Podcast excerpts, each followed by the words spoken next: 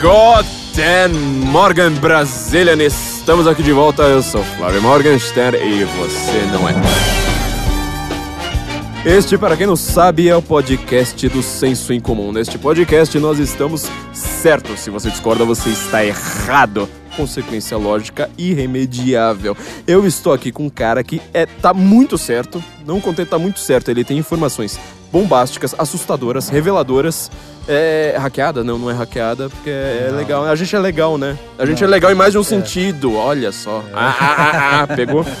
Eu estou aqui com um cara sensacional pra falar com vocês. Nesse clima de James Bond, de espionagem, de KGB, de Guerra Fria voltando a- com toda a força aqui Pra conversar com vocês. Eu quero apresentar este cara. Pra quem não o conhece, que ele vai ser, acho que um dos futuros sócios nossos, né? Acho que é um cara aqui que tá pra entrar no senso em comum. Chutando a porta com o pé direito aqui. Vai ser um dos nossos colaboradores, Pé eu direito, espero. É direito, exatamente, nada de, de- nada, de, de- de- nada dessas coisas tortas por aí, sabe, essas coisas sinistras é, acontecendo por aí. E ele vai ter informações extremamente interessantes que a gente não conhece direito, ou pouquíssima gente. Pensa quando eu falo pouquíssima gente, é só o Evandro. Só o Evandro. Então eu quero apresentar pra vocês meu amigo Evandro Pontes. Evandro, Olá, olá, grande Flávio. Muito bom estar aqui, muito bom estar aqui. você já esteve no Oliver Talk. Já tive algumas vezes no Oliver Talk, já, Furou- já sou furou- habituê da panela. Pois é, né? Tá, tá na panela, sabe? O segundo podcast da panela. Acho que é o terceiro podcast da panela, né? Porque o segundo é Chá com a gente. Chá com a gente, que é de alta, média e baixa cultura. E tem o Oliver Talk aqui do Luciano Oliveira, que é um dos caras que está colaborando loucamente com a gente aqui no Census. Já foi pra lá várias vezes. Então, quer dizer, você entrou pela porta aí. E hoje é dia de estar certo. Hoje dia de estar certo. Agora, agora dia de estar certo e de ser chocante também, né? O Guten Morgen é pra chocar todo mundo, né? Vamos chocar. Evandro, antes de mais nada, você tá empregado? Olha, eu tô empregado, mas eu tô com aquele problema. Tá com aquele problema, de- é o problema do Brasil, né? É, vai que dá algum problema e aí o currículo, como é que O fica? currículo, né? Pois é. Eu queria lembrar vocês, todos os meus ouvintes aqui, o Evandro, que é uma pessoa que tá empregado, ele já tá preocupado com isso, tá? Que a gente tem, tem também uma parceria com a CV pra VC. Ela vai cuidar de fazer um currículo, literalmente um currículo pra você, pra você não tá tão preocupado assim. Ou seja, pra você tá um pouquinho preocupado. Porque despreocupado também não dá certo, né? Se você, se você tá despreocupado, você geralmente não tem um currículo. É bom você tá um pouquinho preocupado pra você conseguir uma vaga melhor, pra você conseguir um aumento, pra você conseguir qualquer coisa a CV para VC vai cuidar de fazer um currículo adequado, quer dizer, aquele currículo que ele é, não vai ser passado reto na hora que o recrutador tiver com ele nas mãos. Porque você sabe, né? Um recrutador, ele geralmente, se ele ficar cinco segundos com seu currículo, olhando pro seu currículo, já comemore. É uma coisa assim. é, a maior parte dos currículos não é, não é bem feita, não, não é feita para o mercado de trabalho, não vai conseguir traduzir quem você é. Então a CV para VC vai literalmente fazer este currículo. São headhunters que já trabalham no mercado de trabalho há muito tempo, a porta de entrada né, do mercado de trabalho, ali eles estão trabalhando ali no comecinho. E para os nossos ouvintes aqui do Guten Morgen, isso é exclusivo, se você entrar em Senso Incomum, como o nosso site sensoincomum.cvpravc.com.br, eles vão ter, além de fazer o currículo para você, eles vão te dar acesso ao guia de procura de vagas, para você saber onde procurar aquelas vagas ali, aqueles mecanismos de busca que eles já têm muito mais familiaridade, é, que tem um resultado já mais, já mais comprovado, e também um guia de como se comportar em entrevistas. Assim você vai saber efetivamente o que fazer ali numa entrevista de emprego. É sensoincomum.cvpravc.com.br. Falando em entrevista, Evandro, você tinha- te- teve informações bombásticas aí nessa semana que eu acho que pouca gente é, leu, sabe? Pouca gente, assim, é, é, percebeu a bomba atômica que tá acontecendo com este país. Exato. Eu acabei de te falar aqui agora, antes da gente entrar no ar, né? Eu fiz uma. Inclusive, eu tava. Eu vi isso quarta-feira, 11 horas da noite. Tava com uma palestra marcada para sete e meia da manhã, da seda, 8 horas da manhã da, da, da, da- da quinta-feira. E eu mudei a conclusão da palestra, correndo, falando assim: bom, agora eu vou deixar a conclusão do Evandro. Porque aquela Qual minha, do con- zap. aquela minha conclusão estava incompleta. Essa conclusão aqui do Evandro, é, eu concluí a minha apresentação de 20 minutos e, como eu falei, assim, foi um silêncio total. Eh, dava pra ouvir um, um fio de cabelo caindo no tapete. E então eu quero, eu quero que você explique melhor pra gente. Tem um tal de Verdivaldo, acho que é o nome do cara. Verdevaldo. O Verdevaldo, parece que ele tá. Ele achou que iria causar um impeachment, né? Alguma coisa assim. Não, Ele ele, não tá achou- preocupado com isso. Ele achou que ele causaria assim, uma revolução. Não. Uma o nova Verde- Ucrânia, talvez, né? É, Tipo, pois o é. Verdevaldo é um homem de negócios. ele não está preocupado com isso. Ele não está preocupado com Lula. Ele não está preocupado com o Nem PT, com sabe quem é Lula, pela gente, pelo amor Ele de Deus. gente. Preocupado com ele mesmo. Ah, ele está preocupado com o business dele. É, ele É tá- disso que a gente vai falar aqui hoje, é do business. Do business. Eu queria lembrar, é, só pra gente começar, que assim, na Primeira Guerra Mundial, tá? Você teve a Revolução Russa, 1917, penúltimo ano da guerra. Com a Revolução Russa eclodindo, os caras lá, o- Lenin, sobretudo, na verdade, o Trotsky, que tava cuidando ali de, de pegar a papelada lá, o, o estamento burocrático da época do, do, do Tsar, ele começou a revelar o- o- os, os papers secretos, os acordos secretos que eles chamavam, Uhum. da época do Tsar. Fala assim, olha, é, olha o que, que o Tsar estava fazendo, não sei mais o quê. Porque a propaganda do Tsar para o próprio povo russo é que era uma guerra defensiva. Uhum. Quando eles viram aquele, aqueles papéis, ela fala assim, ó, documentos aqui comprovam que são, na verdade, era uma guerra ofensiva, Uhum. meio ridícula, né? Um exército como o russo querer enfrentar o exército alemão, mas uma, uma guerra ofensiva para ganhar território. E eles vazaram aquilo para um jornal inglês. Que jornal foi, Evandro? Foi o Independent? Não, foi o Foi The, o The Guardian. Foi The o The Guardian. Guardian. O The Foi o Guardian. The Guardian.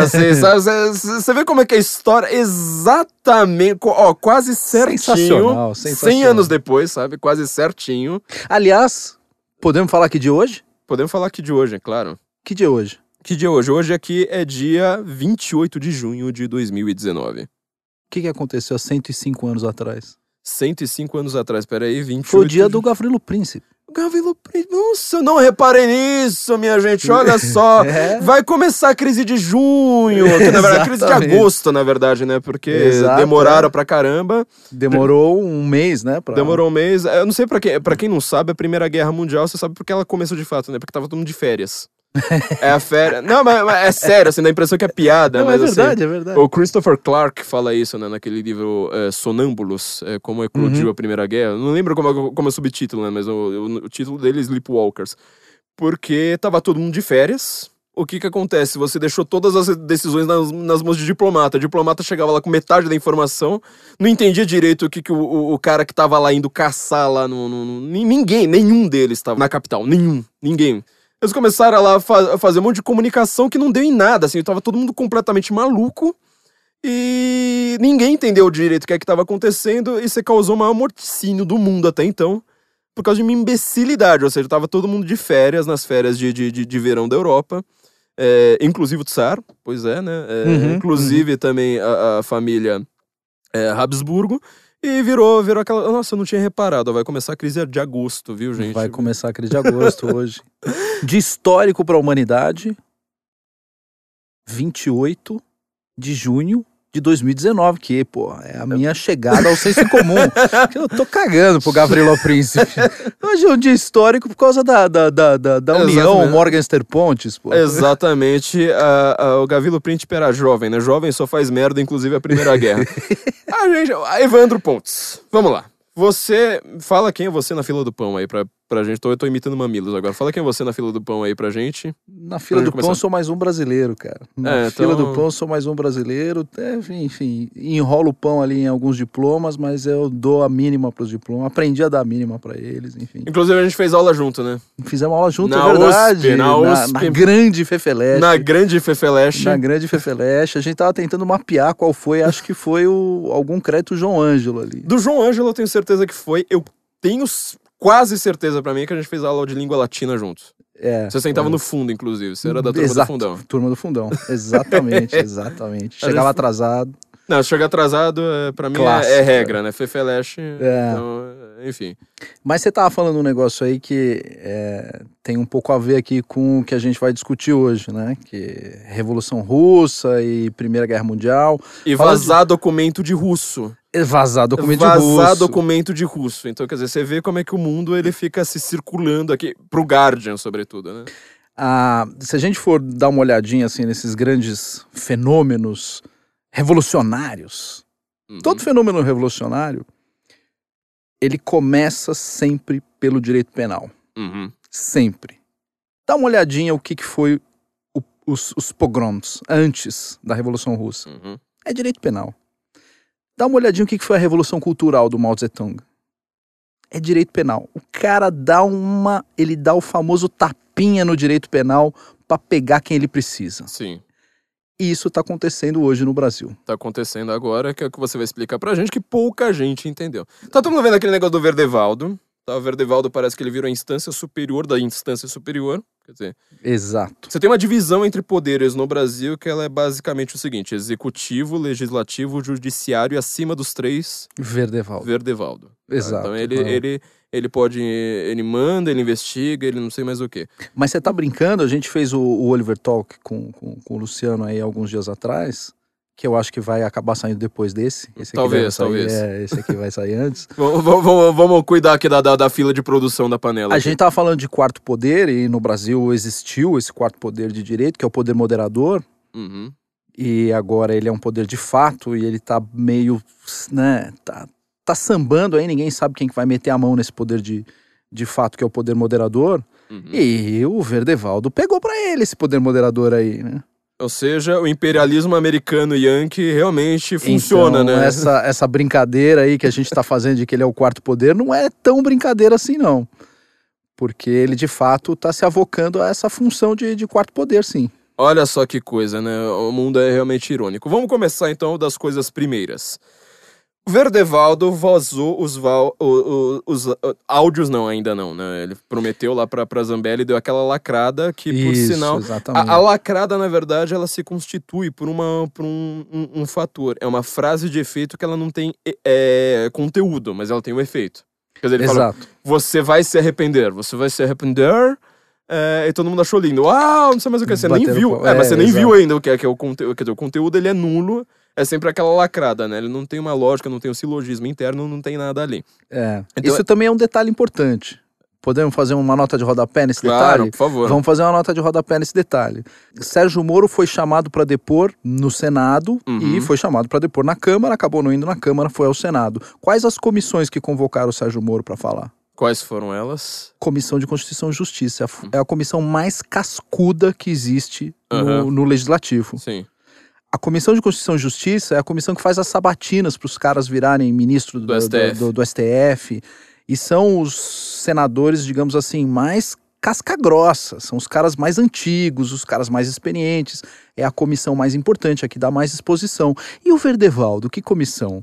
Ele vai chamou o na, na comissão do, PSOL. É o que a gente chama de comissão do PSOL. né? Exato, comissão de direitos humanos, minorias, diversidades, etc. Aí você fala, mas o que o tema dele tem a ver com aquela comissão? Ninguém, Nada. na- ninguém percebe esse tipo de detalhe. Aham. Ninguém percebe. E aí, lá ele dá essa lacrada, o cara bate palma, ele deu a lacrada na Câmara. Não é que ele deu a lacrada na comissão do marido dele. Uhum. Né? É esse tipo de coisa que a, a galera não saca dos Infowars, né? Do, Aham. de- de- desses jogos de narrativa que o cara, ele é um profissional disso, ele é bom, né? Sim, ele sabe pra quem que ele vai falar, né? É, Exato. Eu vou dar uma informação que eu talvez eu não sei se eu posso dar, mas eu vou dar de verdade, assim. Quando o Greenwald foi ao pânico, eu falei lá com pessoas e eu não estava me convidando, tá? Não estava me convidando mesmo, porque naquele dia eu não poderia ir mesmo.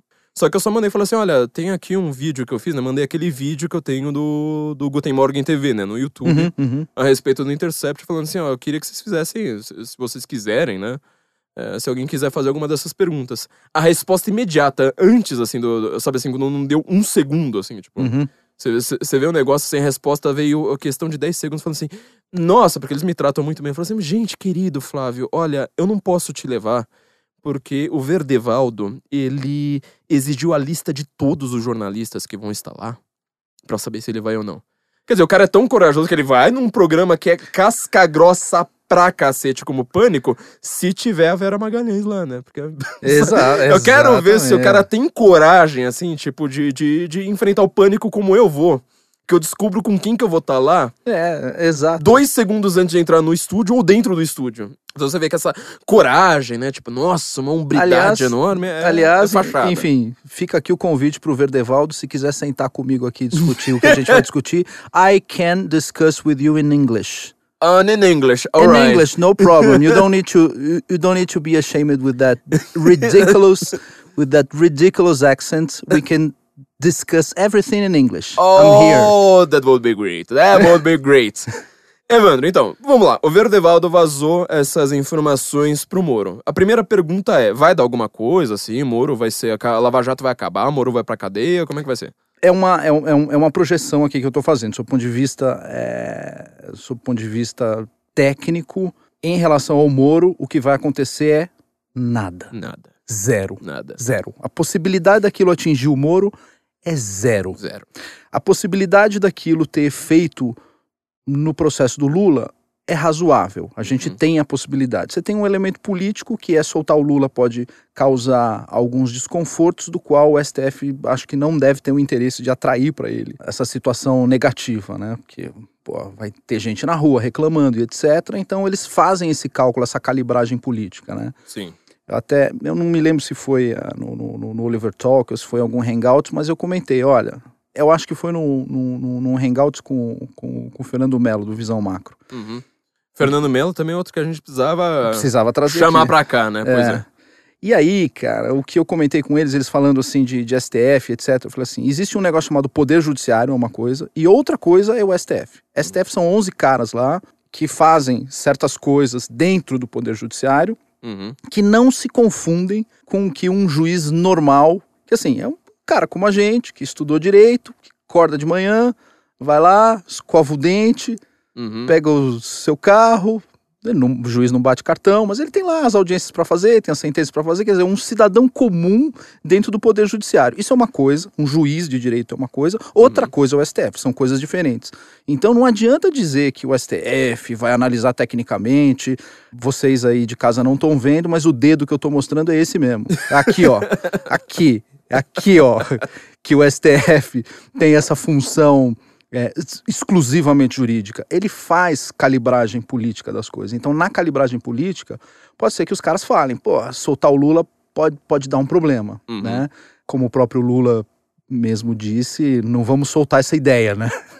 Deixa a ideia presa ali e tal Prisão essa de ventre de calibragem, ideias. essa, essa calibragem pode acontecer. Agora, sob o ponto de vista jurídico, e se a gente for olhar a doutrina e etc., tudo indica que o risco de soltá-lo é razoável. Se a gente for olhar só a questão de jurisprudência e etc., ainda mais como o STF se porta nessas questões garantistas, Sim. É, tudo conspira para que o Lula seja, é, em algum momento, beneficiado por isso. O que eu acho que vai acabar acontecendo é que as condenações dos outros processos podem atrapalhar esse curso, Sim. né? E, de certa forma, ajudar o STF. Olha, até gostaria, mas tem uma outra condenação aqui, enfim, que é de um outro processo e fica aí, vai. Evandro, eu conversei com algumas pessoas em Brasília nessas últimas semanas. é, porque boa parte dessas últimas semanas eu passei dois dias de cama, inclusive, nesse tempo todo. Eu tava meio mal mesmo. Então eu não acompanhei como eu deveria. Então tinha uma hora que eu tinha que acordar e falar: Meu, o que aconteceu ontem? Não sei, tô, tô, tô, tô meio perdido aqui. Tinha um dia que eu até. Inclusive foi esse dia que o, que o Verdevaldo deu uma lacrada na, na, na Carla Zambelli. Uhum. Quer dizer, aquela coisa que todo mundo após, mas fala: Não, não, peraí, quero ver. Começo, meio e fim, cadê? É. Prova. ah, ah, ah. Exato. Cadê? Por Exatamente. que você não mandou isso pro MP, cacete? Pr- Primeira pergunta é essa, né? Por que que você... Se isso é uma coisa, tipo, uau, vai acabar com a República, por que você não mandou isso pro MP? Não, ele quis, como você falou, cuidar do business dele. Exa é o que a gente vai falar hoje. É, mas é, o comentário de todo mundo em Brasília foi quem é Glenn Greenwald? Ninguém tá nem aí pra essa criatura aqui. Tipo, o cara. É, isso é uma coisa assim, pra mídia, sabe? Fazer aquela bolha lá de discussão. O funcionamento das coisas aqui, ninguém nem lembra, assim, tipo, ah, mas isso é coisa. Pergunta lá pra Globo News, sabe? Tipo, não tem. Não tem a menor relevância para o funcionamento do país. E um outro detalhe, né? Como você disse, assim, há uma chance do, do, do, do STF tentar fazer alguma coisa. Eu não sei falar juridiquês, tá? Você Uhum. fez direito, a gente, a gente fez letra juntos, mas... Mas eu não vou falar juridiquês, Ju- enfim. Vou, é, vou mas- tentar não, Não, mas, falar. não mas porque- você, você é fluente em juridiquês, eu não ah, sou. sim, sim, sim. mas sim, eu sim. sou fluente numa língua que acho que só tem duas pessoas nesse país que sabem falar essa língua, que é Rosa Weberês. eu sei falar um Rosa Weberês, caramba, muito bem. Pelo menos eu sei ler, não sei falar, mas eu sei, eu sei ouvir e traduzir para uma linguagem humana. Quando ela deu aquele voto, quer dizer, tava 5 a 5 todo mundo sabia, na verdade, Uhum, né, antes uhum. dos votos começarem, no, no julgamento do Lula, queria ficar 5 a 5 E tava todo mundo fazendo o que tinha que fazer. Na hora que a Rosa Weber começou a falar, foi aquele momento assim, todo mundo parar a vida e falar: Meu Deus, agora vamos ver, né? Uhum. E ela falou naquela linguagem completamente assim, ela tava difícil até pra, pro, pro STF, né? Foi uma, um voto assim que não dava para entender nada. Eu lembro, eu lembro. E eu comecei a traduzir, eu falei assim, meu, eu tô entendendo o que essa mulher tá falando, eu não acredito nisso, mas eu tô entendendo. Ela ficava o tempo todo falando, não era a palavra militância que ela tava usando, mas era as bases, alguma palavra do, do desse tipo, Uhum. e ela repetia várias vezes aquele negócio. Quer dizer, ela é uma juíza do trabalho que foi parar no STF por causa das suas ligações com a esquerda. Ela sempre vota, quer dizer, ela é um voto assim igual o Toffoli ou o Uhum. Lewandowski. Todo mundo sabe que ela sempre vai votar do lado da esquerda. Uhum. Naquele momento, é, como você disse, o STF faz uma, língua, uma, uma, uma leitura política.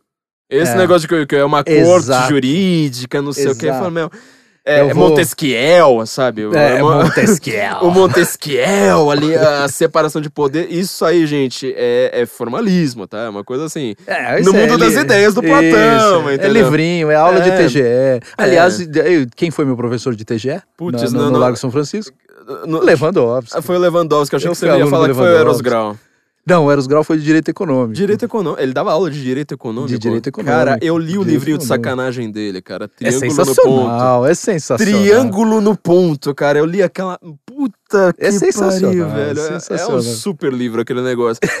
Enfim, ela fez uma leitura política, ela falando: olha, É. é, o que ela tava dizendo era o tempo todo: ó, ó, militantes do PT, vocês me colocaram aqui pra fazer isso, só que essa bucha não vai ficar na minha mão. Se eu não prender esse cara agora, eu não consigo sair desse prédio.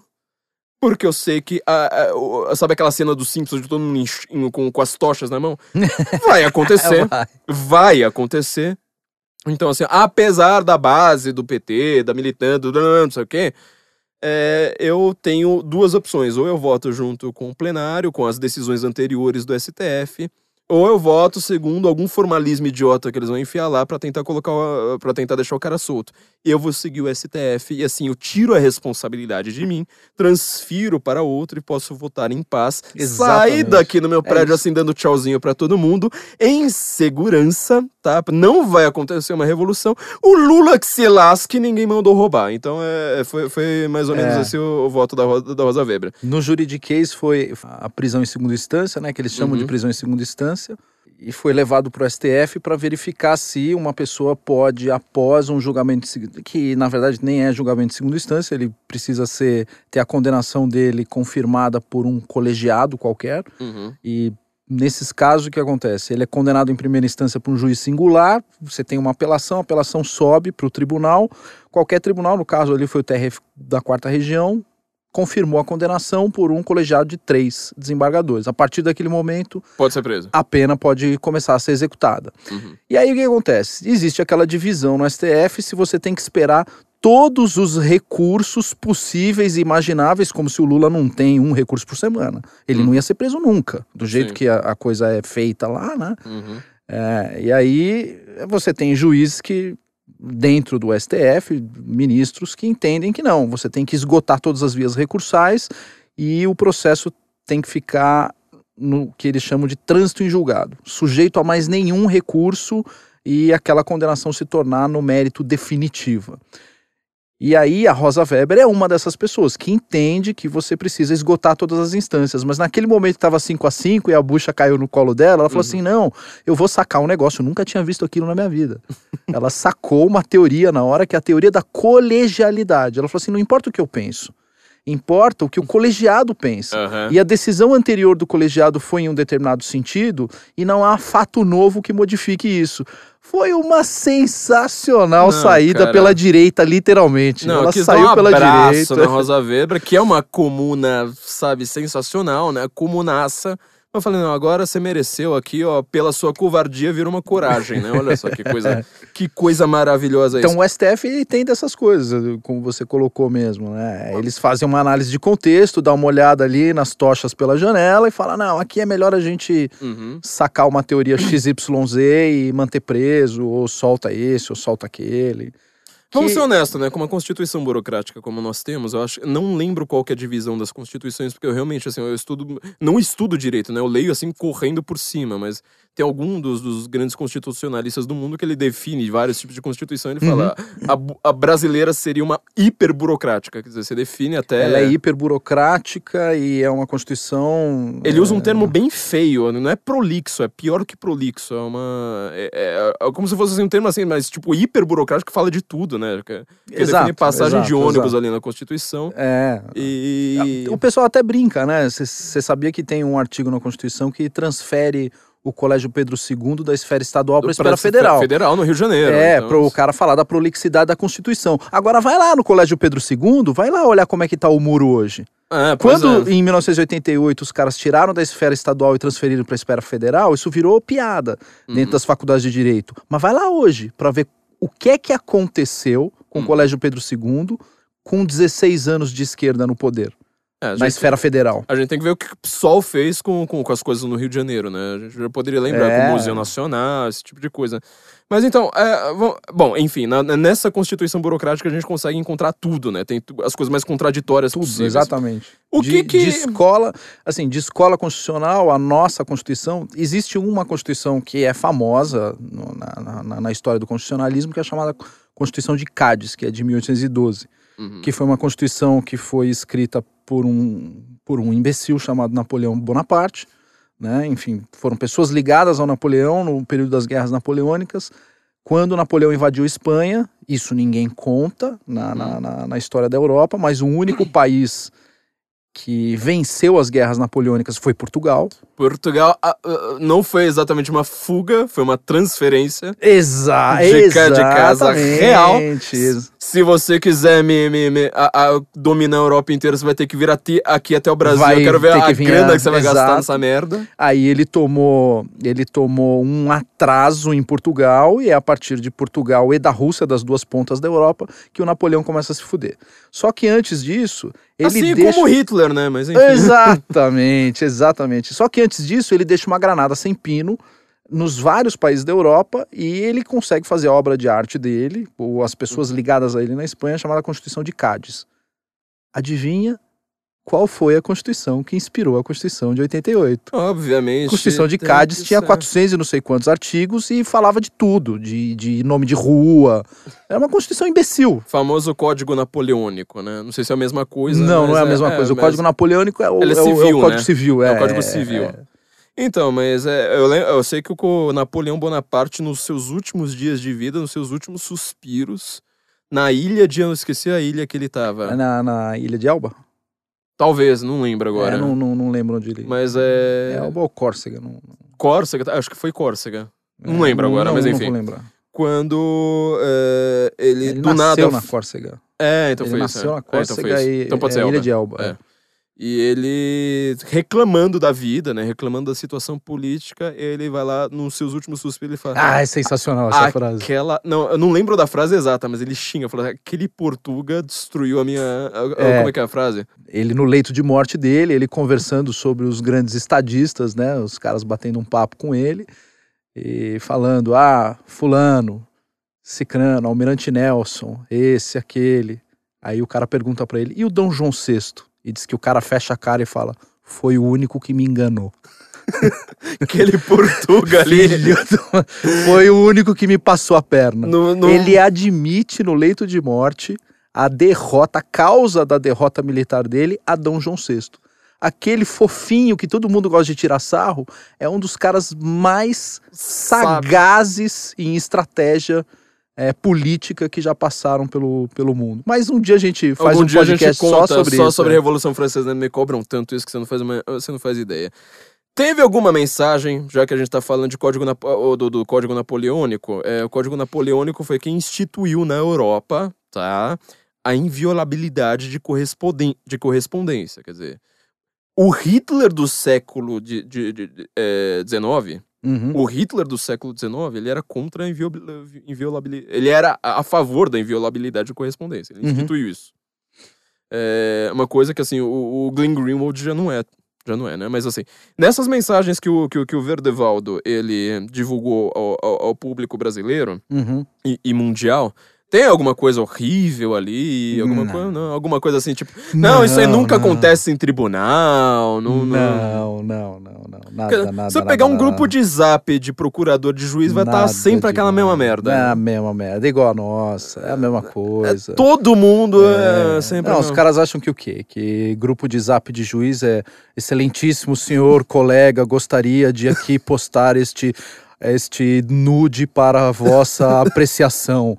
Espero deferimento. Não, não. Tem piroca como em todo grupo. É grupo normal, enfim, são pessoas normais. É como eu falei, o juiz é um cara igual a gente que um dia na carreira dele fez lá um cursinho, prestou um concurso, passou. Ele na fila do pão é juiz e eu sou advogado. Aí ele vai, ele também tem um grupo de zap, às vezes tem um grupo de zap comigo, mas não tem essa coisa. é, Não, não, não. E, e, ia ser uma coisa completamente imoral e ilegal que um, um- um procurador fale com um juiz, então. Não, de modo algum, e muito menos em relação ao processo dele. O grande ponto ali, que todo mundo tá falando, de perda da imparcialidade, é o seguinte. Ah, olha só, eu. Senhor Moro, estou aqui, eu sou da Daltan, eu sou Daltan, Senhor Moro. Eu querer saber o que você acha da ordem dessas prisões. Prende esse primeiro ou prende outro? Não, não, não tem nada disso. Teve lá a questão da ordem de alguma coisa relacionado a alguma investigação policial e etc. O que a gente tem que tentar entender ali é o seguinte: as conversas elas são mais intensas entre o Ministério Público e o juiz da causa na fase de inquérito, obviamente. Então, na fase de chega- inquérito, na fase de investigação, justamente porque o juiz tem um monopólio de deferir quebra de sigilo e de correspondência, o Ministério Público não pode vacilar, porque Uhum. senão acaba acontecendo o que aconteceu na Operação Castelo de Areia. Então, não tem nada de imoral, incorreto, o cara bater um papo, ver o que, que ele acha, etc., naquela fase. Em um segundo momento, em que o advogado do réu acaba integrando o processo, ele tem todas as oportunidades de se defender e de falar o que quer que seja. Uhum. Naquela troca de mensagens que o Verdevaldo vazou, eu não vejo nenhum tipo de combinado entre promotor e juiz e dizer assim, e aí, vamos condenar? Pô, como é que vai ser essa condenação? Pô, nove é muito pouco, bota 15 aí. Você não vê esse tipo de condenação em relação ao mérito do que está sendo discutido. Eles discutem formalidades e coisas muito, muito pequenas. Eles não discutem o mérito. Ó, eu vou apresentar uma prova. Pô, achei um negócio aqui, tá, tá, tá. Você não vê esse tipo de coisa sendo combinada. Ó, vamos apresentar essa prova. Eu fiquei sabendo lá que o advogado tá fazendo isso. Você quebra o galho aqui pra mim. Você não vê esse combinado que, sob o ponto de vista de defesa, atrapalha a defesa. Não é nada da- do que eles discutiram, vai atrapalhar a defesa. Então. é Aliás, eu assim, vi uma das de mensagens, eu coloquei até no Guten Morgen TV, né? Até no, Uhum. no, no, no- no vídeo que a gente fez. Que é o seguinte, a única hora que eu, eu vi o Demores comemorando, falando, não, ele, ele antecipa uma, uma decisão. Na verdade, o Deltan, isso você me corrija se eu estiver errado, mas Uhum. na verdade o Deltan vai lá e fala assim: olha, senhor juiz, eu tô aqui entrando com o negócio, mas sabe que se você quiser indeferir, pode indeferir. E a resposta do Moro falou assim: é, tem que ser mais forte mesmo, não, não vou aceitar uma. uma- É justamente isso, quer dizer, o, o, o cara vaza uma informação provando que tinha independência. Exato. Provando que o Moro tá falando, eu não vou aceitar a tua, tua, tua- A minha tendência é não aceitar, o, Dallagnol. Eu preciso ter uma coisa mais, mais substantiva É. pra condenar alguém.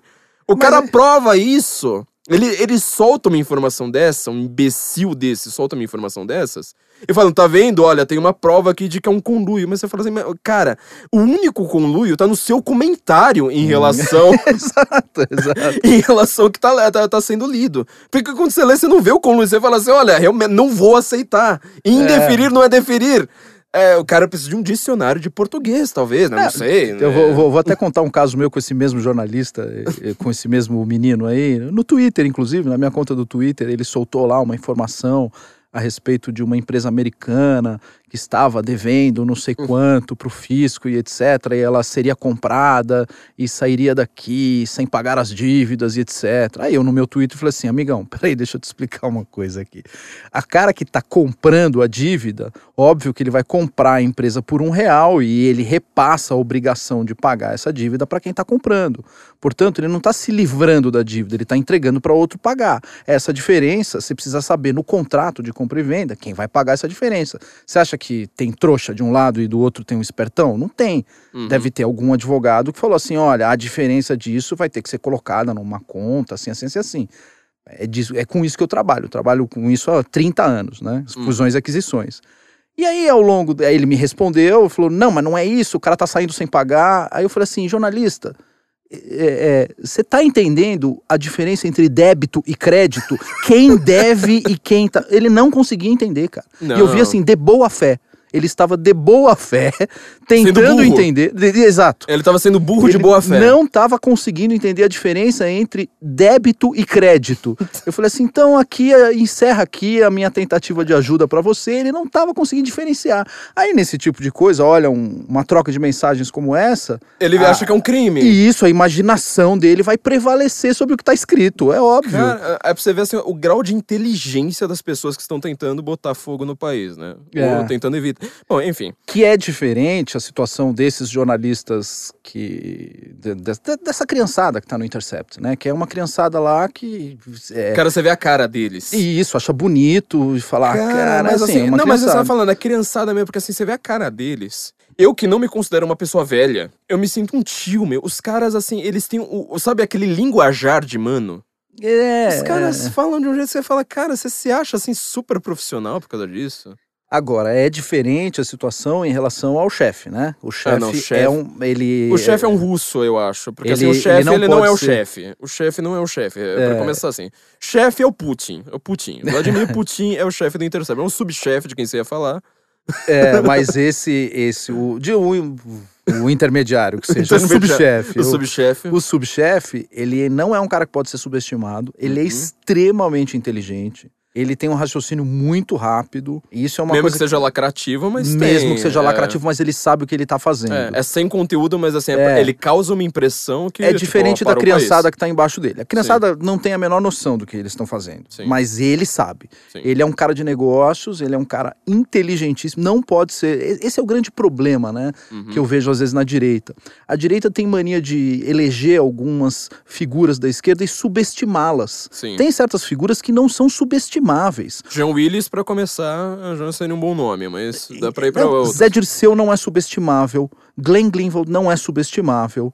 É, você tem várias figuras na esquerda que são subestimáveis. Tem uns que são é, é, cretinos patológicos, esse a gente pode, de certa forma, falar, não, eu vou tratar com um pouquinho mais de compaixão, porque é um imbecil, não vou Uhum. rasgar de forma muito... é, Não, não vou virar esse lacre aí de, de uma maneira muito violenta.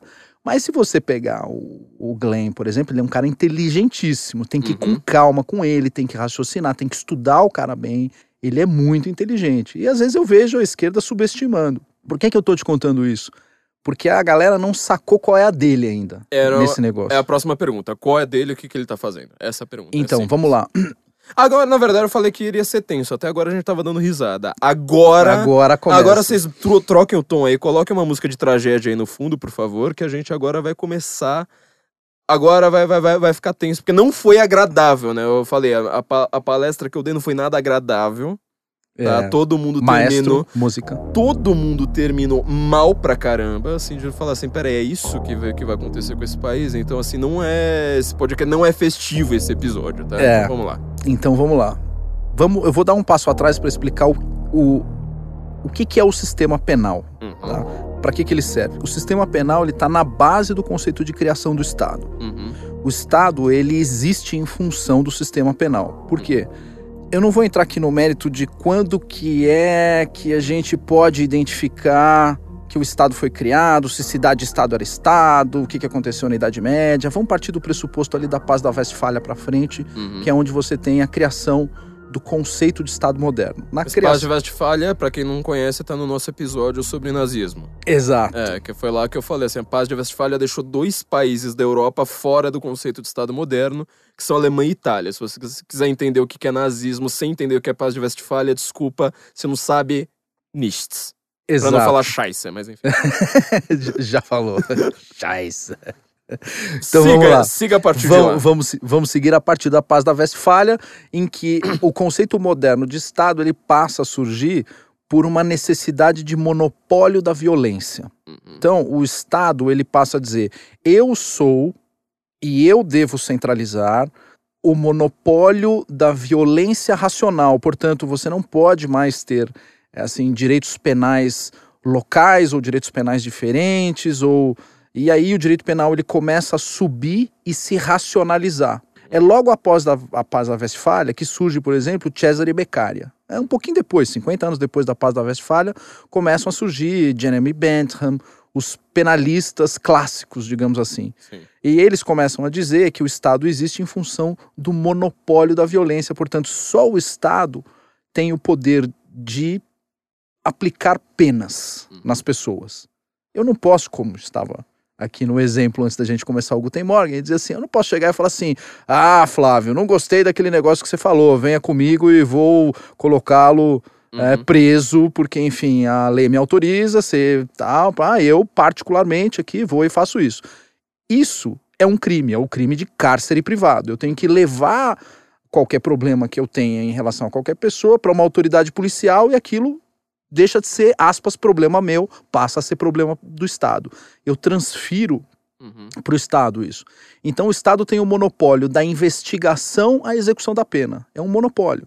Tá. Eu não posso, inclusive, nem mesmo investigar você. Eu não posso violar as tuas correspondências, não posso grampear o seu telefone.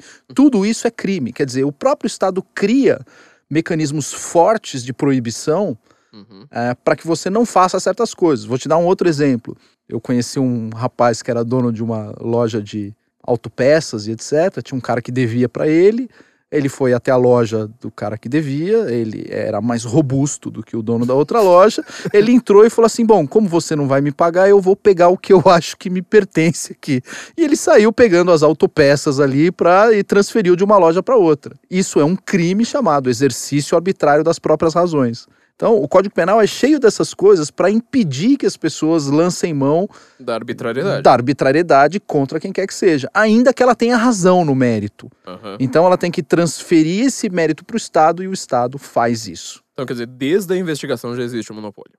Desde a investigação já existe monopólio, desde pode, a ocorrência do fato. Você não pode glengrindar, assim. Não pode, não isso pode. é. Você não pode, assim. Vamos partir do pressuposto de que não foi ele que fez o grampo, alguém fez e transferiu para ele. A fonte anônima, né? Isso Exato. tá tudo girando ao redor dessa tal de fonte anônima. Exato, um anonimato de fonte uhum. ou sigilo de fonte, né? Tá. Que é a sacada que ele achou no direito brasileiro. Porque Eu o direito brasileiro. Isso. Ele não para de falar isso o tempo todo. o direito saco, brasileiro né? é o único direito do mundo que tem no artigo 5 da Constituição a garantia de sigilo de fonte. Quando a gente fala artigo 5 é cláusula pétrea. Nem emenda constitucional tira isso. Ninguém tira isso. Quer Precisa dizer, ter tocha na mão. Precisa ter tocha na mão e, e pode queimar livro no Guten Morgen? Pode queimar livro, assim, cara. Inclusive a Pode queimar a Constituição? Tem que queimar a Constituição, não tem jeito. Cara, Ela é cláusula é... pétrea. É. Tem livros especiais pra gente queimar no Guten Morgen, mas isso daí tem livro que a gente transforma em poeira aqui, mas enfim, pode, pode queimar à vontade. Então, essa é a nossa premissa de raciocínio. Temos uhum. aqui a nossa premissa de que existe um monopólio e o Estado tem vários mecanismos para que você não quebre esse monopólio de maneira nenhuma. Certo. Para que você não faça aquilo que ele diz que ele tem que fazer.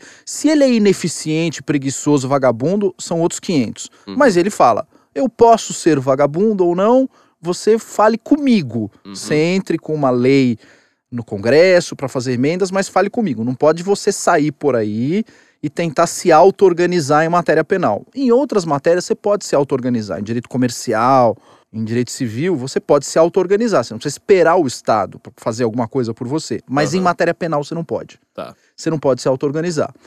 Perceba que o Glenn Greenwald sacou, falou: tem um negócio aqui que ninguém tira, que é muito forte no Brasil, que é o sigilo de fonte. Uhum. Imagina se eu coloco, e para que eu seja jornalista, o que, que eu preciso? De um perfil no Twitter escrito sou jornalista. Só uhum. isso. Eu sou jornalista. Tô lá. Abro um perfil no Twitter e digo sou jornalista. Uhum. Antigamente eu precisava de um blog. Hoje eu não, nem preciso mais. Preciso escrever alguma coisa? Não, não preciso fazer nada. Uhum. Eu preciso me auto-intitular. É, é, é, lugar de fala. É tipo você ter uma birunga hoje, né? Porque hoje, quando, quando você vai fazer essas coisas, é tudo por autodeclaração. Exato. Ele se autodeclara jornalista. Uhum. Ele fala: bom, como eu sou jornalista, eu sou o sujeito que é beneficiário do sigilo de fonte.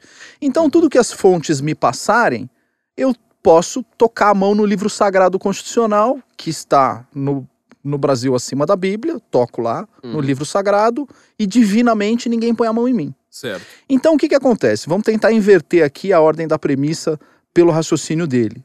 Peraí, se de repente tem alguém espionando e o cara joga na minha mão e eu publico, eu uso o sigilo de fonte e protejo a pessoa que está violando o sistema penal. Ela está violando com uma investigação privada. Uhum. Ela faz a investigação privada. Portanto, o que eu mais estava preocupado quando eu vi a votação do Lula, eu até falei, pô, a questão não é soltar o Lula ou não soltar o Lula. A questão é você ter um voto. Você não precisa de 11. Você não precisa de cinco, você não precisa de seis. Você precisa de um voto. Inclusive vencido.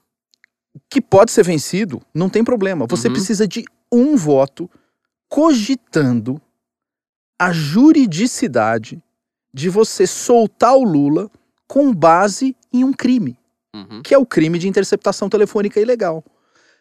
Essa sinalização, que na verdade não é vencida. O que foi voto vencido foi, Foi soltar, soltar o Lula. Soltar o Lula não. Em relação à juridicidade Isso foi aceito. do grampo, ninguém refutou o Gilmar Mendes. Uhum. Ele não foi refutado nesse mérito. Portanto, o voto dele em relação à antijuridicidade de você se utilizar de um crime Hum. para beneficiar um multi-réu, multi-condenado. E assim, o crime, ele faz uma suposição de, de, de parcialidade do juiz.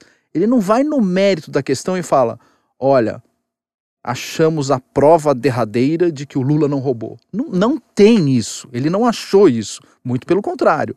As provas de que ele cometeu todos os atos de corrupção estão lá, presentes. Então, o que é que ele está fazendo? Ele está conseguindo criar um mercado de investigação privada que é inatingível juridicamente. Quer dizer, antes Por era proibido, agora virou. Por, não teve lei, não teve discussão do parlamento, Nada. não teve voto, não teve nada. Nada. Foi um ministro do STF, não foi nem o, o Poder Judiciário, teve um ministro do STF. um ministro do STF que cogita soltar o Lula ou cogita soltar o Lula Uhum. com base no cometimento de um crime, ele sinaliza isso imediatamente para o Glenn Greenwald, que Aham. não tem problema, de Você- acordo com o direito brasileiro, de você receber, você ser receptador de um grampo ilegal, Uhum. dar publicidade a ele e o advogado, enfim, uma vez publicado no blog, onde quer que seja, Uhum. ele se utiliza daquilo, junta no processo e pode, de certa forma, pleitear a soltura de alguém. Ele não está preocupado se o Lula vai ser solto ou não vai. O que ele está preocupado, a preocupação principal do Glenn, é se é crime o grampo ou não. Uhum. Essa é a preocupação dele. Então, no momento em que alguém sinaliza para ele, olha, é crime, mas você tem o sigilo de fonte, portanto, o sigilo de fonte prevalece em relação à sua eh, à condição do hacker ter cometido ou não. Se ninguém descobrir quem é o hacker e você conseguir proteger o cara, tá tudo bem. Aliás, você, como está numa atividade jornalística, você pode dar voz a um crime e ainda proteger o criminoso. Quer dizer, então a gente tem três instâncias inferiores do direito, que é o Poder Judiciário, Legislativo e Executivo, e acima das três, O Glenn Green. o Glenn Greenwood. Exato, Olha porque ele se coloca numa situação intermediária. Você Uhum. entendeu o que ele faz? Ele é um intermediário de- dessa situação. Ele é o que a gente chama no mercado de capitais de broker. Ele é um corretor de informações ilícitas. Certo. Esse é o papel dele. Ele se coloca na posição de corretor de informações ilícitas. E todos esses jornalistas imbecis que estão dando voz a essa atividade dele Estão estão, se colaborando. pre- estão colaborando a desenvolver um mercado de corretagem de informação ilícita. É isso que ele está fazendo. Ele está criando um mercado de informação de interceptação telefônica. E você ia falar não contente com isso? Que, assim, Não isso é um, é um monopólio estatal. É um Ah, monopólio no estatal. momento, a gente pode dizer que esse monopólio já acabou com esse, com esse voto do Gimor. Então, o que, que acontece? Enquanto o Glenn Glenwald é tratado como se fosse um jornalista dentro de uma atividade ilícita, você flexibilizou completamente o monopólio. Você abre essa possibilidade Uhum. para que exista, de fato, investigação privada e um mercado de investigação privada, Uhum. desde que você tenha no meio do caminho alguém que tenha uma garantia constitucional que assegure que essa, que essa investigação privada Tem esses direitos. é, vo- você dê a garantia de que essa pessoa não vai é, sofrer nenhuma perseguição porque isso estaria, digamos assim, sob a proteção do jornalismo investigativo. Ou seja, você precisa ter um perfil no Twitter. Dizendo Perfil no que Twitter, você, e você, é um vai lá e recebe a informação é ilícita, portanto, você é um agente, digamos assim, um corretor de informação ilícita. Você fala, eu como corretor de, de informação ilícita, eu tô livre Então, de quer qualquer dizer, sanção. Então quer dizer que enquanto esse voto do Gilmar aí estiver sendo válido, ninguém reclamar, nem, não, não acontecer nada, eu posso aqui chegar aqui e falar assim, gente, eu quero todas as informações do celular do, do, do, do, do, do Verdevaldo, eu quero todas as informações de todo mundo do Intercept, revirar lixo, rasgar, corresponder, tudo que vocês Exato. arranjarem, dá aqui pra mim é, como uma fonte anônima. Se Isso, você vira como uma, fonte, anônima, anônima, aí eu exato. publico tudo que eu quiser. Exato. E falo, não, mas isso aqui tem interesse de, de, é, público. Exato. Porque no momento, eles falaram, por exemplo, falaram assim, não, ao contrário do Moro, né, que divulgou vai tomar o enfia a panela no cu, é, ao contrário do Moro, nós somos pessoas extremamente éticas, limpinhas e sensatas, é, e nós não vamos divulgar tudo. Eles, por exemplo, acabaram com a vida da Laura Tessler, né, a procuradora, porque ela escreveu mafiosos e várias exclamações. Isso está no Intercept, com uma, Uhum. em preto e branco, né, aquele preto e branco bem... Bem fosco. É bem assim, tipo, chocante. Nossa, Uhum. olha que absurdo que a gente descobriu. Ela escreveu mafiosos, exclamações, exclamações, e colocar. E comentam isso. Uhum. Eu- Você coloca lá, tipo, nossa, ela disse mafiosos. Há, há um- uma grande diferença do que o Intercept está fazendo para o que o Moro fez. É. O Moro, primeiro, é juiz. Ele, ele está dentro de uma investigação criminal da qual ele permitiu que fosse feito a interceptação em determinados telefones. A Dilma foi pega na outra ponta da linha, não foi ela interceptada. No caso, Bessias, por exemplo. E a regra no Código de Processo Penal, se não me engano, artigo 20, é que o sigilo da investigação policial é até exaurir a finalidade daquela investigação. Uhum. Depois o processo se torna público. Portanto, a regra do processo é sempre da publicidade. Sim. A exceção a essa regra, que é o sigilo, é para fins de investigação policial. Portanto, ele usou o direito para poder, digamos assim, dar publicidade àqueles grampos. Sim. Mesmo porque ele é juiz concursado, ele é o Estado, ele está investido Uhum. de- de- dessa função. Isso faz com que a defesa tivesse tido todos os mecanismos de combater nos autos o Aham. ato que eles entenderam que era ilegal. E aí o que, que aconteceu? O Teori Zavascki foi lá e deu razão à defesa. Uhum. Por isso que o que ele fez nos autos não se compara ao que o Intercept está fazendo, porque o Intercept não é o Estado. Não teve nenhum contrapeso aí. Não tem contrapeso, não tem processo, você não tem defesa. E o próprio Intercept falou: eu não vou dar a voz para esse cara. Tá declarado. Uhum. Eu não vou dar o direito desse cara se manifestar no Intercept. Eu quero que ele se dane. Sim, você Então- joga pra fogueira pública. Exa- exatamente. E o próprio Intercept não usa das mesmas armas que tem no Código de Processo Penal e na processualística. Eles usam o processo da cabeça deles, porque é um negócio privado. Eles Uhum. fazem do jeito que eles querem. Isso. Então, o que, que a gente tem? Uma flexibilização do monopólio para investigações criminais, que não se confunde com jornalismo investigativo. Uhum. Vou dar um exemplo aqui de jornalismo investigativo. Pode citar concorrentes? Pode, por favor. Cláudio Dantas, ele é um clássico. Ele Cláudio não é Dantas, concorrente. O Cláudio Dantas tá no meu zap, mas tudo bem. O Cláudio Então, o Dantas Cláudio é legal. Um Dantas- abraço pro, pro, pro Dantas aí. o Cláudio Dantas, ele é um clássico do jornalismo investigativo. Porque o que, que o Cláudio Dantas faz? Talvez o maior do Brasil hoje. É, o que, que ele faz? Ele, ele se utiliza do chamado Big Data. Uhum. Ele pega a informação que às vezes é pública, mas de difícil acesso, às vezes um registro na junta, e ele cruza aquele registro na junta com uma informação de CNPJ que está na receita, que você dá a entrada, digita o CNPJ e você consegue visualizar o QSA de uma empresa, que é o quadro de sócios e administradores. Ele vai cruzando essas informações que são públicas e ele chega a uma determinada conclusão e com base nessa conclusão ele monta um artigo. Olha, eu liguei esse ponto, nesse ponto, nesse ponto, nesse ponto e cheguei nesta conclusão. Uhum. Né? Uma segunda coisa que o jornalista investigativo faz é receber da fonte certas informações, mas ele recebe essa informação oralmente, ou ele fala que existe um indício de alguma coisa, como foi no caso da, da Kitchens. Uhum. né? Ele falou: ó, recebi uma informação de que o cara comprou uma cozinha lá. Uhum. Mas em momento nenhum ele grampeia alguém, ele invade a privacidade de alguém. Uhum. Ele nunca faz isso. Né? Até o Mário Sabino fez um artigo recentemente dizendo que ele rejeitou grampos quando estava na Veja lá, no negócio da CBF, etc. Ele consegue explicar a diferença entre uma coisa ou outra. O Verdevaldo não faz jornalismo investigativo. Ele faz investigação policial. Ele viola um monopólio estatal. São coisas muito, muito Uhum. diferentes. Nem Assim, se parece, né? É não, é não, comparar não, um não trator com uma beterraba. é. Exatamente, exato. Então, o que, que a gente tem? Uma violação do monopólio estatal. Qual é a outra parte disso? Que aí é que realmente, se o pessoal.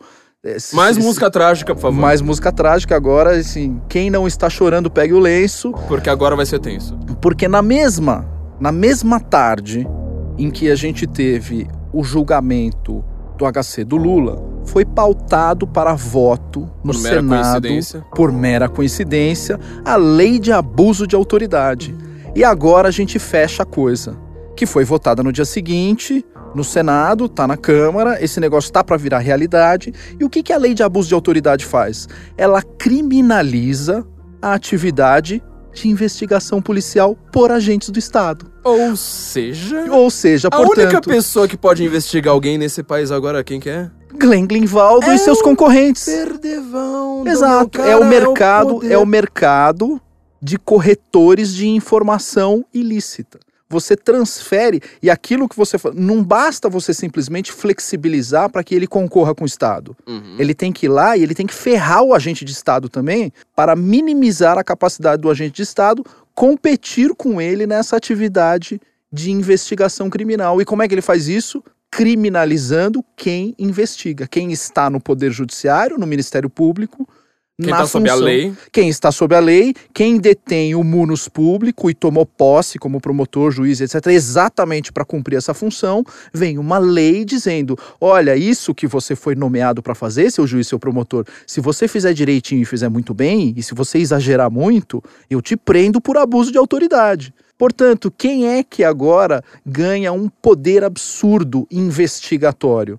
São esses corretores. Uhum. Não vou falar que é só o Glenn Greenwald, ele pode eventualmente estar abrindo um mercado para outros concorrentes de direita, esquerda, de baixo, etc, e transformar o Brasil num grande cyber faroeste. É isso que ele está fazendo. Quer dizer, aquele negócio que a gente via só em filme de James Bond, agora tá na, na notícia que a gente vê no meio da tarde. A gente tem potencialmente a possibilidade de transformar o Brasil num grande, numa grande arena de, faro, de cyber faroeste. Vou te dar mais alguns exemplos, vou exagerar em algumas coisas aqui. Uhum.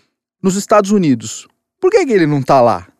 Por que, Ah, que ele não viaja mais? Por que, que ele não vai pra, pra, pra Passa umas férias em Miami. passar umas férias lá na, na- na- nas Key Island, no, no, no, no- no sul da Flórida? Por que, ele não vai lá com o marido dele passa, passear? Não tem ido pros Estados Unidos? Ou que Londres, né? Ou pra Tipo, Londres, exato. Passar ali pelo Heathrow, sei lá. né? Exatamente. interessante passar umas é, horinhas ali. Tomar né? um chá ali no Covent Garden. Por que, que ele não vai pra lá? Uhum. Porque, obviamente, dentro de um conceito é, mais estrito do, do, do direito penal americano, não basta você ter a possession de uma informação. Existe toda uma teoria no direito americano que é o use against possession. Uhum. Se eu realmente vier cair na minha mão alguma informação ou etc e eu não me utilizar daquilo, eu apagar, sabe aquela coisa que os americanos gostam de escrever no fim de cada mensagem? Se essa mensagem for por engano para você, delete-a For- imediatamente. Aham. Então, se posso eventualmente ter acesso a uma mensagem dessa, eu não estarei cometendo crime. O mero acesso em si pode ser ou pode não ser uma violação. Mas o que vai constituir a violação é o uso desse acesso. Uhum. É o use against possession. É o forward que você dá no É o e-mail. forward, ali é que tá a cagada. Aham. Então, o que é que o americano fala? Não basta você ir lá e acessar ou ter acesso a uma informação do Snowden. O fato de você se utilizar dessa informação e publicar uma informação classified em si já, já, já cruza uma linha que não nos agrada. Sim. Então, para um mercado americano, ele tá, de certa forma, cometendo um crime. Se ele fizesse isso que ele fez com o Moro nos Estados Unidos, Estaria na cadeia. não, ele estaria no Brasil. É, Ele pegaria o avião e viria pro Brasil. Pois é, ele esperto. faz isso lá e vem pro Brasil. sim. Mas lá nos Estados Unidos ele não ficaria. Se, ele, se, se eventualmente alguém grampeia um juiz americano, passa para qualquer blog e o blog publica, o cara do blog está numa situação extremamente delicada. Ninguém faz isso nos Estados Unidos. No momento ele, que ele consegue fazer essa social engineering, essa experiência social no Brasil e chega à conclusão de que ah, Aqui dá? eu, aqui dá. O que é que acontece? Imagina alguém lá nos Estados Unidos que fala, pô, preciso grampear alguém. Grampear é crime? Grampear é crime. Não dá pra grampear? Não dá pra grampear. Tem um país na América Latina que é um país muito bacana, que parece que tem toda uma teoria lá que se eu grampear e jogar para um jornalista, eu esquento a informação. Qual seja, eu pego aquele produto do crime e esquento via, aspas, jornalismo investigativo. Fonte anônima, a porra da fonte anônima no meio. Você Exato. grampeia nos Estados Unidos, manda pra cá. Isso, E manda pra publica cá. no Brasil. publica no Brasil. E aí o que, que ele faz? Ele retira do Brasil e joga no processo americano. O juiz americano vai perguntar: Ô amigão, não é crime isso aqui? Ele vai dizer assim: Não, isso aqui é crime aqui nos Estados Unidos. Mas na origem, o que eu tô fazendo, a operação que gerou esse negócio aqui, a busca dessa informação, não é uma busca ilegal, porque eu tirei isso de um país Hum. cuja jurisdição reconhece a legalidade disso. Portanto, a origem disso é legal, porque existe um- uma, uma porcaria de um paraíso cibernético. Uhum. Faça a analogia do paraíso fiscal para o paraíso cibernético. Existe um paraíso cibernético em que isso é legal. Então eu posso transformar o Brasil num grande mercado de, de, de putarias, eh, digamos assim, investigativas privadas. Num lugar que tu- um fica vasculhando a vida do outro. Ou seja, não é só pro Brasil. O mundo inteiro tá em risco agora de não ter mais privacidade. a gente pode ter um impacto global por conta de, De um regras de Gilmar direito internacional, obviamente. É por causa de um porque- voto do Gilmar. por causa de um voto do Gilmar. Basicamente por causa disso. Cara, que coisa legal, né? Que coisa, Basicamente essas isso. Eu não sei, se, é, eu não sei se, se há a consciência do que a gente está discutindo aqui, a consciência do tamanho da cagada que foi feita, Uhum, de chegar e falar assim: parou, parou essa porra, cara. uhum. Isso aqui não pode continuar, não, não, não- dá, não dá pra gente abrir esse precedente aqui no Brasil. Isso é extremamente preocupante. Eu vejo pessoas que são especialistas em, em cyberlaw preocupadas com isso que está acontecendo, porque você chega num grau de violação e num grau, digamos assim, de tratamento da informação que contraria todos os parâmetros de direito de privacidade no mundo. O Brasil pode virar uma arena de cyber faroeste em que as pessoas vêm aqui fazer o quê? Esquentar informação hackeada. Ou seja, é mais ou menos aquela visão que, o- que, que o gringo tem, aquela que- visão clichê, né? Não, dentro do clichê Exato. sociológico do gringo que vem aqui só pra comer todo mundo, né? Porque aqui é a Exato. mulherada de graça, agora você pode fazer isso com hacking. Isso, o Então- Brasil vai virar o, o país do carnaval, do futebol e do hacking. Então você. É, é, é meio estranho falar isso no Brasil. Foi, foi engraçado porque assim, eu fiz uma, uma, uma palestra para presidentes de empresas, e empre- presidentes de empresas grandes. Uhum, uhum. E assim, os temas são sempre aquela coisa, né? Tipo, ah, o gráfico da economia, não sei o quê. Ah, sempre aquela pergunta, né? Quando sai a reforma da Previdência? Eu chego lá e falo assim, meu, então vamos falar sobre espionagem, né? E espionagem parece ser aquele negócio que, em primeiro lugar, é da época da Guerra Fria, em segundo lugar, nunca aconteceu no Brasil. Você vê, o que, que a BIM fez nos últimos anos? Ela trocou o logo para um cracajá. Foi essa a grande contribuição da, da, da, da BIM, né? É... Tô falando dos últimos, últimos anos antes do mensalão, né? Óbvio que a BIM ela fez coisas extremamente importantes pra gente conseguir, por exemplo, o impeachment da Dilma. Uhum. Inclusive o Bessias, né? Acho que deve ter sido, se não é coisa da BIM, mas pelo menos Uhum. assim foi, foi algum araponga estatal legal, com investigação, com a defesa, com tudo ali, ao contrário da porcaria do, do, do Intercept. Uhum. Que, que, inclusive tem um nome bastante interessante, né? Esse site tem um nome. Intercept, né? Intercept é um nome assim que. Uh, uh, é, est homem, né? Nome é destino. Então você, você, con- você consegue perceber. é, alguns interesses bem, bem- bem, claros dele- de- deles ali. E você, é, é, de repente, você chega lá e fala assim: bom, então Brasil. A, a- a- eu, eu terminei falando pros caras: falei assim, ó, gente, ó, as conversas de zap de vocês, esquece, vocês não têm mais privacidade Uhum. acabou tudo, já era, falou aí, galera. E sabe aquele negócio que você falava assim, só de guerra? Fala da Rússia, né, meu? O que é Rússia? É um lugar assim totalmente estranho, neve, não tem nada a ver com o Brasil. Então Exato. agora tá na tua cara, porque o cara que vazou a informação, eu tava ouvindo, pra você ter uma ideia, estudando a Primeira Guerra. Por isso que eu te falei desse negócio, eu come- eu comecei falando do. do do, do Trotsky e do Lenin, porque Uhum. meu, você tá estudando a Primeira Guerra 100 anos depois, tá? Tipo, 102 anos depois. Você vê, tipo, a mesma coisa. Quer dizer, um, um cara russo que ele vai se refugiar na Rússia, Uhum. vaza pro Guardian, o cara fica famoso lá, porque o Glenn Greenwald era do Guardian, fica famoso, agora vem pro Brasil e de repente você fala assim, cara, eu tô no epicentro desse negócio. Tipo, não é mais coisa de, de, de CIA e tal. E americano, você tava falando desse negócio aí de como é que funciona o direito penal americano, a gente precisa lembrar, a América é um país que espiona. Sim. Ao contrário da gente, né? Lá tem espião pra tudo quanto é lado. Sim. Inclusive, é uma paranoia, que aquela, aquela coisa que você sempre faz aquele clichê né, do redneck, né? Tipo, o chapéu de, de alumínio. É. Você fala assim, ah, esses caras são malucos, eles acreditam umas teorias da conspiração meio bizarras, mas assim, você precisa lembrar de como eram os Estados Unidos na década de 60. Você cumprimentava espião na sua faculdade, tá? Tipo, você, chegava lá, teu professor de sociologia foi treinado pela KGB. Às vezes ele era russo e falava o inglês com o sotaque mais perfeito do Texas que você já viu. Entendeu? Então, eles estão acostumados com a ideia de espionagem. A gente não tá.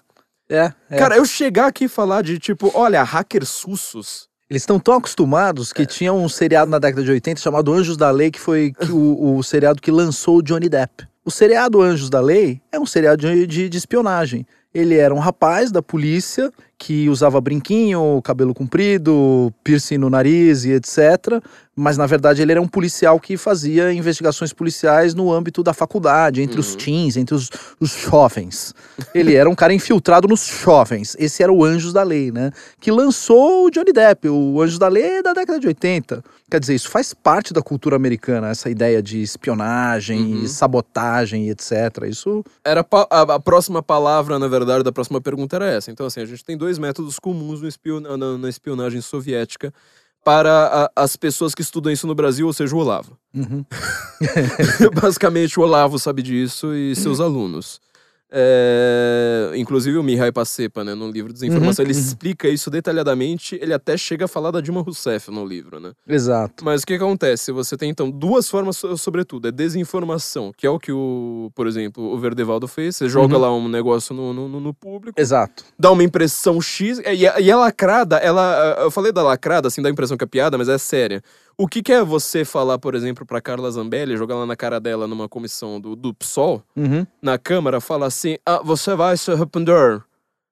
É, é lacrada. Só que assim, isso gera um burbúrio na, no Twitter, na esquerda, no jornalismo. Uma expectativa, né? Isso é desinformação, tá, gente? É, Vocês acham que é brincadeira? Isso é uma técnica estudadíssima, tá? exato. Estudadíssima. Pra vocês terem uma ideia, eu não estudo tanto assim. Tipo, eu já estudei bastante o comunismo, mas assim, meu tema da minha vida, eu acho que boa parte das pessoas sabe, né?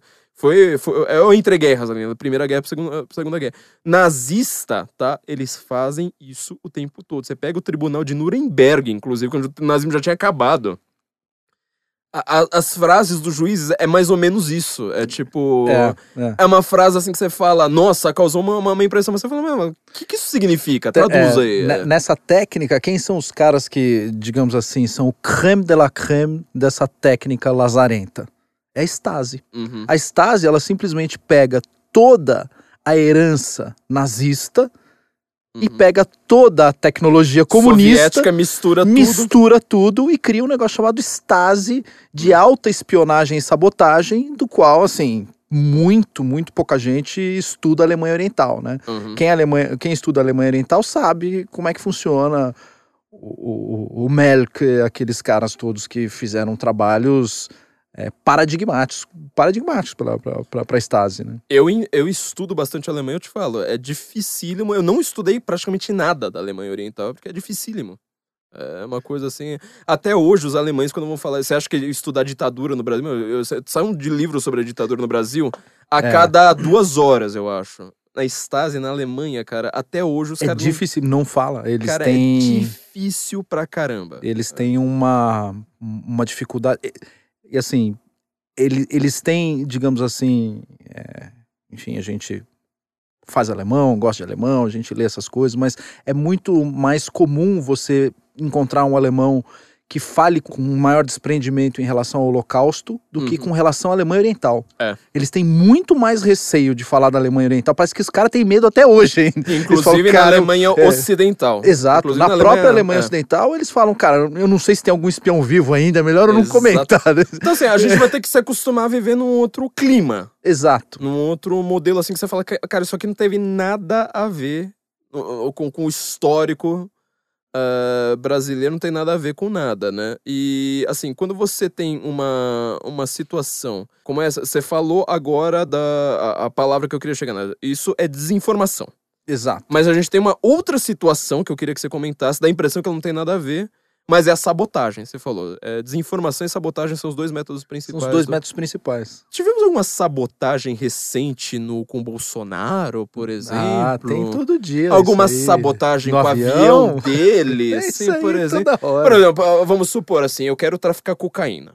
Aí eu vou lá, pego o avião presidencial. Aí eu pego um avião que ele vai ser inspecionado, ele não vai pro meu destino. Inclusive, ele vai voltar.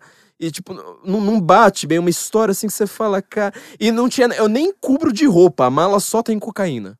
É, é, enfim. Você sentiu alguma coisa estranha né, né, nesse. Não é um negócio que você fala, mas. No dia seguinte, é? né? É, O Glenn dia- foi num dia, no dia seguinte. Exatamente. Aí já chega e em 30 minutos. Os trending topics estão Trending topics do, do, do Twitter. lá. Bolsonaro.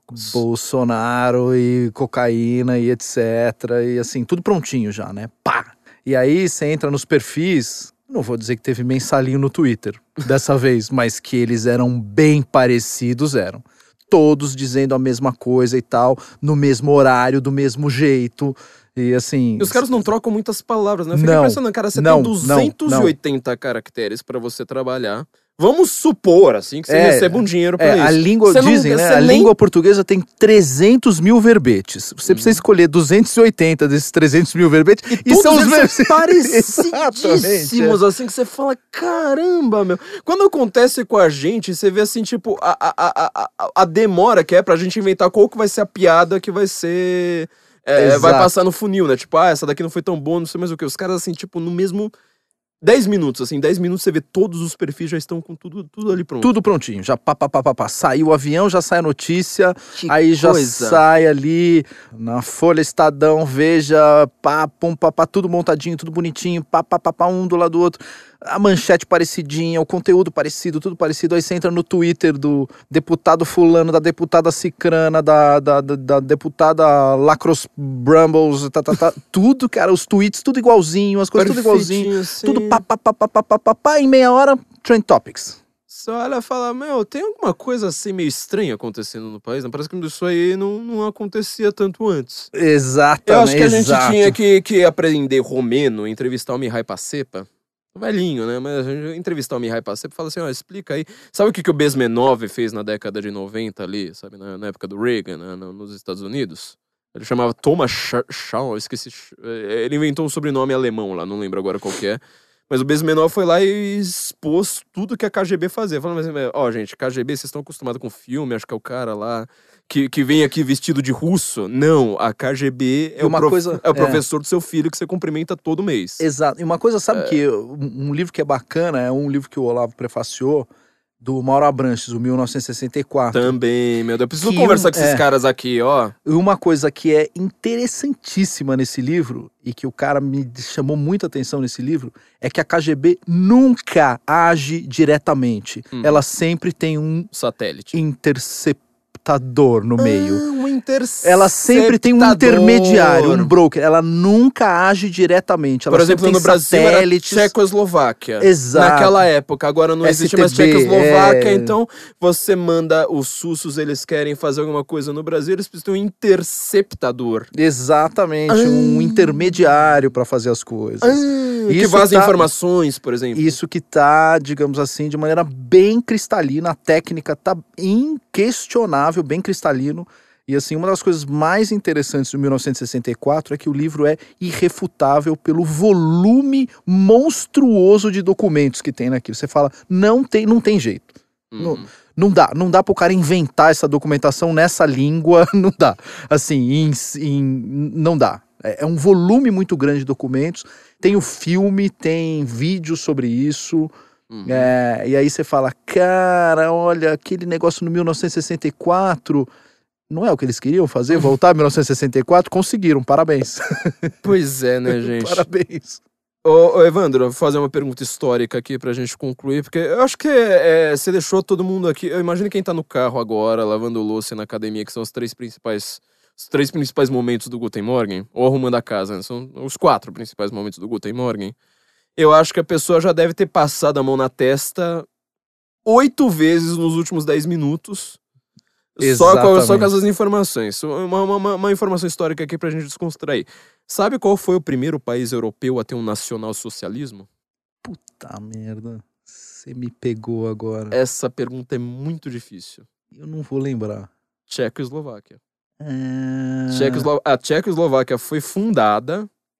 A, eu, salvo engano, acho que foi o primeiro partido a ser fundado a partir da fundação da Tchecoslováquia, né? que, Aham, não, aham. que não era uma, uma espécie, assim, de, vamos dizer, de uma transformação do que existia antes. Ela, ela foi fundada e criou uma coisa chamada Partido Nacional Socialista. Não sei se tinha trabalhadores no meio, talvez tivesse, agora eu não lembro de cabeça, da Tchecoslováquia. É, Ah. eu, eu lembrava aqui cá comigo, e aí a gente pode puxar aqui também uma ideia para um outro para um outro pod. Lo- acho que as pessoas talvez estejam querendo ouvir É, mais você, um talvez. outro pod, vamos lá. Que muito antes da gente ter lá aquele, aquele probleminha em Israel, Uhum. Jerusalém pertencia à Jordânia e não existia um prefeito, existia um cargo chamado Mufti. Uhum. E o Mufti de Jeru- Jerusalém, que era o Husseini, Se ele- encontrou com uma certa pessoa, né? não, ele é o fundador do nacionalsocialismo, que depois virou pan-arabismo Uhum. em toda a região do Oriente Médio. Pan-arabismo que depois eh, gerou um partido chamado Ba'ath, Uhum. do qual você tem o Ba'ath do Iraque, o Ba'ath da Síria, e o Ba'ath do Iraque é uma mera Um- coincidência. Um tal de Saddam Hussein fazia parte dele, né? Isso, e aí o Ba'ath da Síria hum, é uma mera coincidência. Um tal de Bashar el-Assad é o líder do, do, do Ba'ath na Síria. Então, quer dizer, você começa a olhar todas as- essas conexões, assim, e eu não me lembrava, porque eu, eu, eu sei quem é o cara que fundou o nacionalsocialismo no Oriente Médio. Que tá lá até hoje. Tá lá até hoje. Tá lá até hoje o nacionalsocialismo com outros nomes, outras coisas e tal, de um outro jeitinho. E ele, ele tem outro nome, mas continua. E assim, a única coisa que eles não abriram mão é o tal do antissemitismo, também continua forte. Continua Forte. É igualzinho, não tem o que É tirar a nem pôr coisa. e tal, parará. Agora da Europa eu não sabia da, da, Inclusive, da, se da, você da ver. Tchecoslováquia. Pois é, a Tchecoslováquia teve o primeiro nacional-socialismo, que todo mundo sabia que era uma coisa de esquerda. Inclusive, quando fundaram o Partido Nacional Socialista dos Trabalhadores Alemães na Alemanha, Tchecoslováquia eu tô falando porque a Tchecoslováquia era quem mandava na espionagem no Brasil na Uhum, década uhum, de uhum. 60. Uhum. Porque, como você disse, a KGB não atuava sozinha, ela atuava por interceptadores, no caso era a Tchecoslováquia. Exato. É, E quando fundaram o Partido Nacional So- Socialista dos Trabalhadores Alemães, eles primeiro eles copiaram algumas coisas da Tchecoslováquia. Alguns desses caras foram pra lá porque na verdade era uma coisa é é meio difícil explicar, mas assim você tem na, na- naquele momento a Tchecoslováquia era boa parte dos tchecos eles eram ou parte da Alemanha ou parte da Áustria, né? Boêmia, aquela região ali, todo mundo fala alemão até exato, hoje. exato. Então, quer dizer, boa parte dessas pessoas. não, eles nem falavam tcheco direito. Tinha gente que. que é, é a ideia de nacionalismo, incluso, em alguns momentos, é justamente pra falar assim: ó, se livra desse povo aí de outras etnias. Que a gente Aliás, quer o meu fundar romancista, o meu romancista alemão predileto é Franz Kafka. Franz Kafka, que falava alemão. que escreveu É. em alemão, falava alemão, fez tudo em alemão, mas era da, da, da Era Tchecoslováquia, Boêmio também. da Boêmia, exatamente. Ele era boêmio. Então, quando você começa a analisar, fala assim, nossa, mas é, a, a visão histórica que a gente teve, né, de, de, de esquerda, direita, não sei mais o que, quando você começa a entender por este por este prisma que nós temos e traça a linha do tempo, você fala assim, mas como que as coisas fazem tão, tanto sentido agora, né? De repente, não só fazem sentido, como elas parecem meio paradas. Exatamente. Quer dizer, a gente tá falando de um século aqui, praticamente das mesmas figuras. Assim, uma continuidade dos mesmos atu- atores. E não contente com isso, lembra de quem antes do, do, do, do Glenn Greenwald antes conheceu o Davi Miranda? Quem que era o antigo namorado dele? Não sigo a vida amorosa do Glenn. Como a vida amorosa dele? Porque ele já defendeu o neonazista. Ah, é verdade. Com Matt uma Hale. suástica no Matt Hale. peito. É. Matt Hale. Hale, não, olha que nome curioso também, né? Matt É Hale. Hale, né? Matt Hale. E você precisa lembrar Hale, é. dele que, assim, o Glenn Greenwald, salvo engano, ele tem passado judeu. E o cara, ele É, vai lá, ele é- defende, ele- ele é judeu, é. defende um neonazista. Você começa a falar, mas olha, é, os caras, eles nem mudam na história. Quem vai ser o interceptador, quem vai ser o, o- o grande vazador de informações, como a gente falou do, do, do Lenin e do Trotsky ali no começo. Qual vai ser o jornal que vai deixar os caras famosos, tá? Não mudou nada.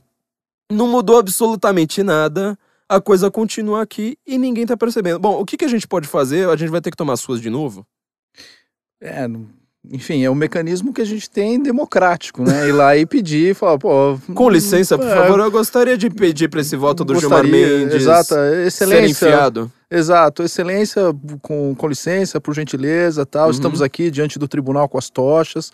Gostaríamos de protocolar as tochas aí dentro. Uhum. Gostaríamos de entrar aí no horário não comercial. É, Uhum. maioria de nós está de bermuda aqui, do lado de fora, já está autorizado. Horário não comercial, bermuda, mas gostaríamos de fazer uma entrega de umas 450 tochas aí. Enfim, Eu, eu sou a favor de todos acesas. nós, nessa, nessa manifestação, irmos vestidos de cacai. Já que é no STF, vai todo mundo de sapatênis, bermudão havaiano e aquela camisa meio Dória, meio sei lá o que lá, que não dá pra entender. Vamos fazer então. já- Eu peço aqui pros meus ouvintes que, que ficaram assustadíssimos com O o que bloco do tá dizendo. penal. O bloco do Cacai. Vai ser a manifestação pelo Cacai. A gente vai colocar a tocha numa mão e um donut na outra. Que eu acho que vai ser a melhor manifestação da história brasileira, inclusive maiores que, que, que, que, que as do impeachment. Vamos começar uma revolução? Vamos começar a revolução. Será que a gente é jacobina mesmo? É, va- vamos. Porque não tem nada de importante acontecendo. Jacobinismo de direita é radicalismo, né? Nós somos radicais. Não tem nada. Somos radicais. As exato. instituições estão funcionando, o Estado Democrático de Direito, as tetas do Estado Democrático de Direito estão duras. estão duras, de bi- bico em riste. Evandro. Evandro, olha, eu acho que esse foi um dos Morgan. melhores, um dos melhores Guten Morgen que a gente já teve. Tenho certeza que meu público tá querendo ouvir mais você. E agora vai te acompanhar no censo. 100%. Ah, gente, olha só. Tinha que, 100%. tinha que terminar com uma boa notícia, pelo menos pra alguém, né? gente, eu queria lembrar a todos vocês, ó. é, eu tô ministrando curso no Instituto Borborema, curso completamente online, tá? A respeito de Eric Fögelin, que o, o Evandro também é uma das poucas pessoas com quem eu consigo conversar sobre Eric Fögelin. É, Não, é filósofo bem complicado, mas eu tô explicando os aspectos ideológicos dele na modernidade, tá? Então estamos fazendo uma aplicação ali do que, que é, significa isso para os dias atuais. Entra lá no Instituto Borborema, tem curso meu, tem curso do Francisco Scorsin, do Flávio Gordon, uma, uma puta galera bacana. Rafael Nogueira, Rafael Nogueira também tá me devendo aqui, viu? É, não, não me cobrem, cobrem ele, porque eu também cobro. Então, é, enfim, é, entre lá no Instituto Bor- Borborema, que o curso tá bem legal, tá? É uma, uma boa introdução. E lembrem-se, é, sejam nossos patronos também, no Apoia-se, no Patreon, tem lá os links, patreon.com barra senso apoia.se.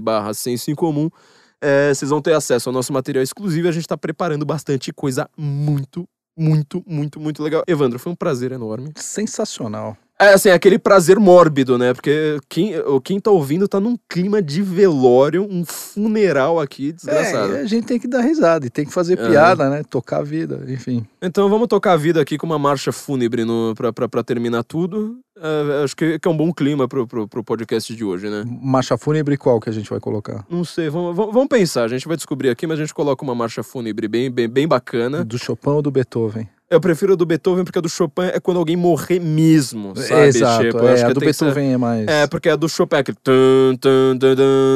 É. aí é pra quando É, alguém é, morrer. É, Essa vai ser assim, é uma, tem que ser uma. Sabe por quê? O Beethoven, ele tinha um defeito, ele gostava do Napoleão.